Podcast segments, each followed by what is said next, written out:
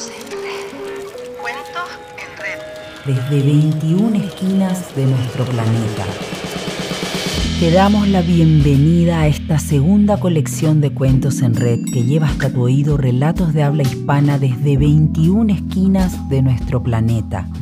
Una colección de cuentos escritos por mujeres de América, África y Europa, con sabores y estilos muy diversos desde la Red de Centros Culturales de España, los centros asociados de la ESID, la Casa de América, la Casa de África y la Academia de España en Roma, te queremos traer una pequeñita muestra del talento contemporáneo en habla hispana para que disfrutes y viajes donde tú quieras. Cuentos en red.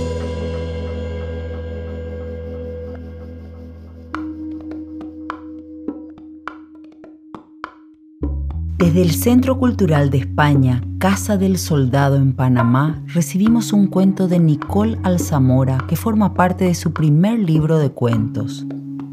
Cacería, de Nicole Alzamora Candanedo, leído por la propia autora.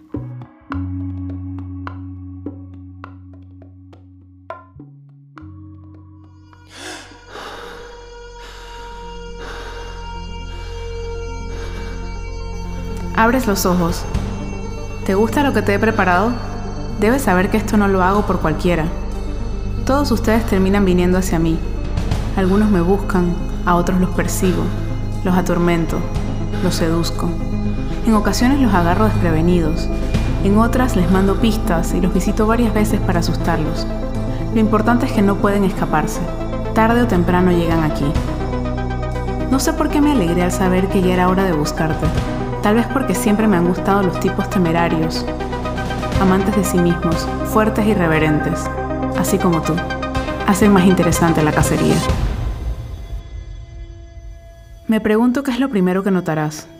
En principio, tienes que acomodar tu visión a la cegadora claridad del lugar. Fíjate si he pensado en cada detalle, que recordé cómo te regodeabas frente a tus amigos cuando aún eras un niño, de lo valiente que eras y cómo nunca le temiste a la oscuridad. Pues aquí tienes, todo es luz, para que mires claramente lo que sigue, para que te ardan los ojos cuando subas la mirada. Pareces desorientado. Seguro no tienes idea de qué está pasando. Eres un hombre valiente, a pesar de que ya vas bajando la loma de la vida y que te acercas al humillante proceso de encogimiento físico y mental. ¿Qué opinas del olor? ¿Te gusta?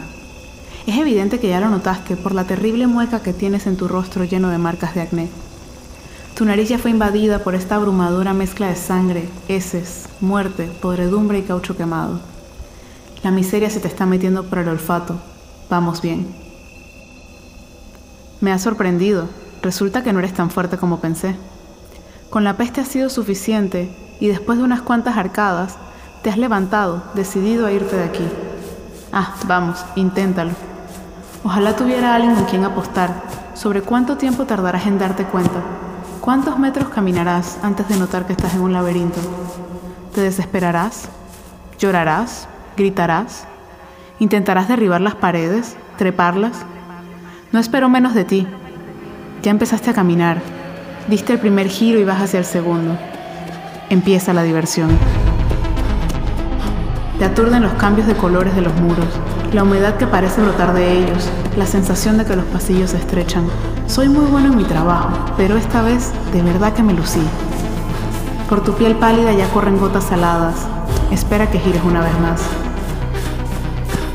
Voy por otro de tus sentidos. Veamos cómo se siente tu oído ahora, con el llanto desesperado de mujeres, los gritos desgarradores de mil hombres, risas crueles como la que alguna vez habrá salido de tus ahora apretados labios y muchas otras voces conversando, tratando de que escuches sus historias. Son tantas que no puedes distinguirlas. Son solo un ruido constante, como un enloquecedor canto de grillos. Primero eran solo un murmullo, pero sé que han invadido tu cerebro. No puedes pensar bien, ¿verdad? Te has detenido, así que tengo razón. No logras escuchar a tu cerebro decirte que te calmes. Los lamentos de los desgraciados retumban en tus orejas y me imagino que tu pecho tiembla con el crepitar de tu corazón alterado. Te acostumbrarás al sonido, no te preocupes. Pronto serás uno de ellos. Miras a cada lado, buscando la terrible fuente del bullicio y de la asquerosa pestilencia a la que tu olfato no logra adecuarse. No ves nada. Estás caminando más rápido. He comenzado a quebrarte. Seguro empezarás a correr. Eres un tipo atlético, de esos que corren maratones y dan palizas a quien se ponga enfrente. Nada de eso te servirá aquí.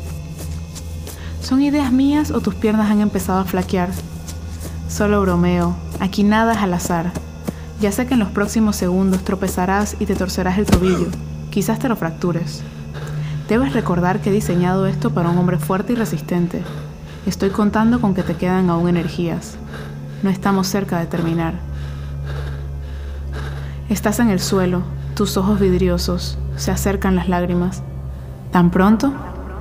Me decepcionas, Antonio. El piso está frío, acuéstate un rato en él y descansa. Así te sorprenderás más cuando empiece a calentarse y se evapore la sangre que no habías notado desde el principio. No puedes negar que te he creado una obra de arte. El rojo intenso y el olor de óxido flotando literalmente en el ambiente. ¿Qué le pasó a tu cara? La expresión calmada y a ratos burlona que te caracteriza ha desaparecido. No sé si me das risa o me causas repulsión con ese rostro desfigurado, sudado y sucio que ahora luces, con esos ojos arrogantes ahora desorbitados. Creo que ya notaste que estás en un laberinto. Te tardó menos de lo que esperaba. ¿Qué harás? Veo que decidiste trepar.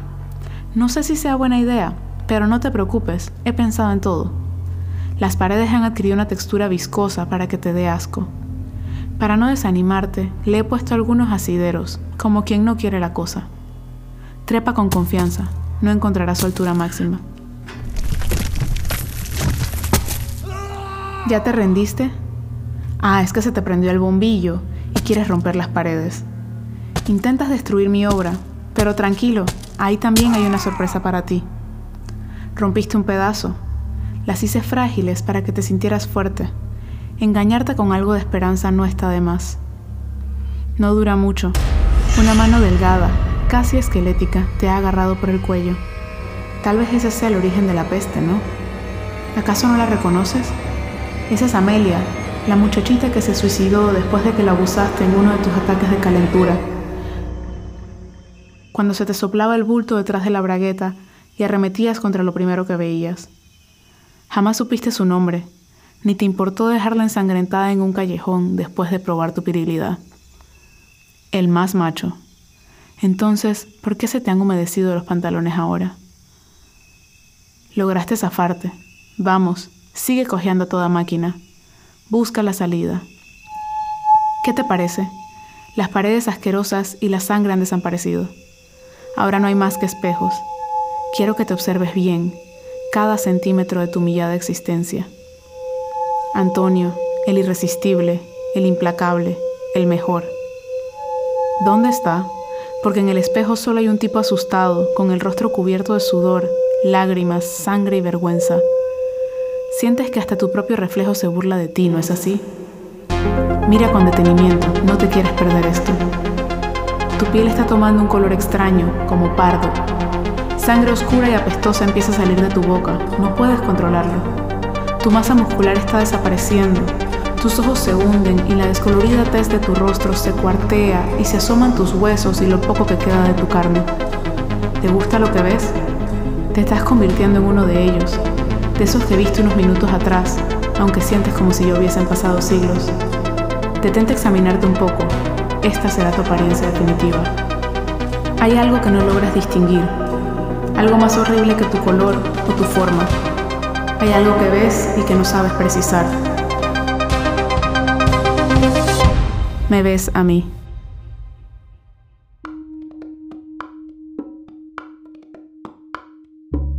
Cacería forma parte de Caminando en Círculos, el primer libro de cuentos de Nicola Alzamora Candanedo, publicado en 2016.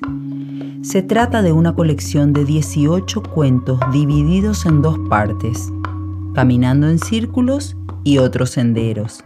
En la primera parte, que da nombre al libro, las historias se entrelazan y los personajes de un cuento cruzan las fronteras de su propio universo narrativo para aparecerse como quien no quiere la cosa en el cuento siguiente hasta cerrar el círculo y volver al principio.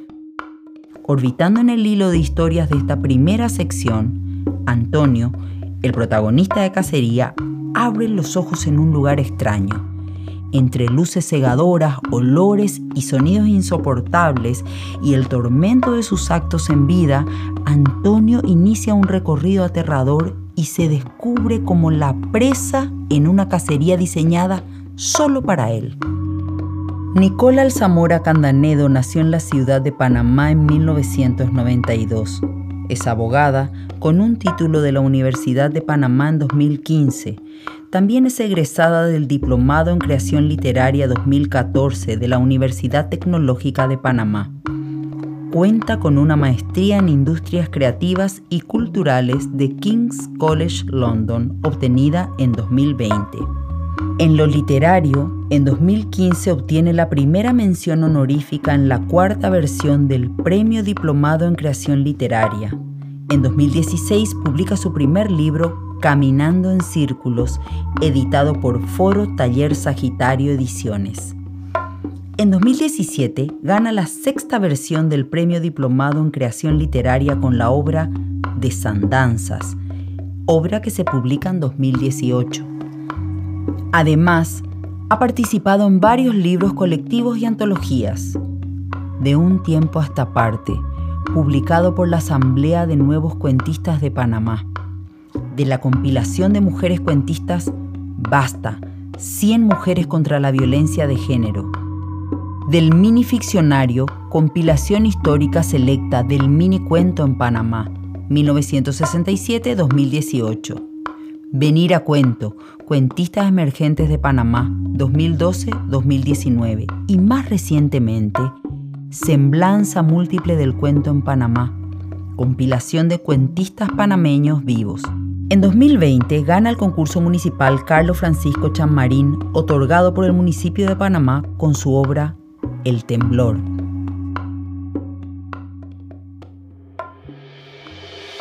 Cuentos en Red es una iniciativa de la Red de Centros Culturales de España, los centros asociados de la ESID, la Casa de América, la Casa de África y la Academia de España en Roma, repartidos por América, África y Europa.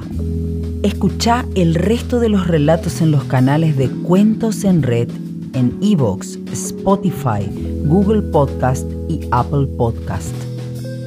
La producción y coordinación es de Miguel Buendía.